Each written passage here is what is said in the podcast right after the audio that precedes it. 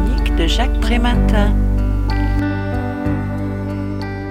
L'ethnologie a depuis longtemps dépassé la solitude des mœurs des civilisations premières pour s'intéresser à d'autres populations tout aussi exotiques nichant au cœur de nos contrées.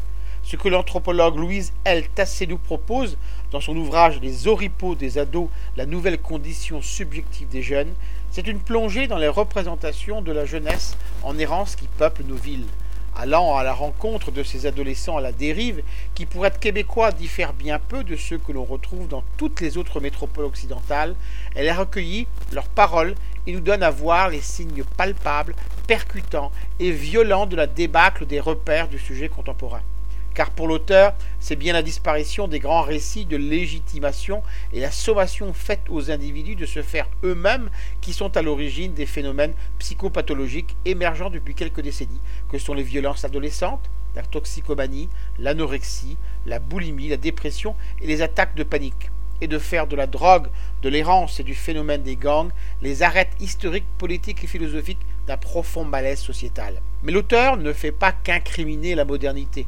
Elle note tout autant la fréquence chez les jeunes qu'elle a rencontrée d'un vécu dans leur famille fait d'abus, d'abandon, de rejet, de séparation, de mensonges, de déracinement, de renversement et de pervertissement des rôles, de mauvais traitements, de violences physiques et verbales, de toxicomanie, de douleur et de mort.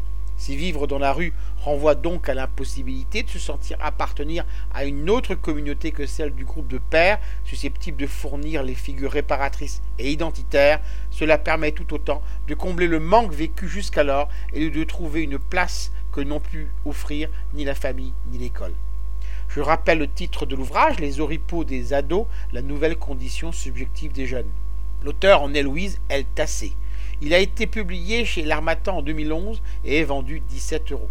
Vous pouvez retrouver le texte de cette critique dans le numéro 1162 de Lien Social. Il est consultable sur le site du journal www.lien-social.com ou sur mon propre site www.trématin.com. Je vous dis à très bientôt.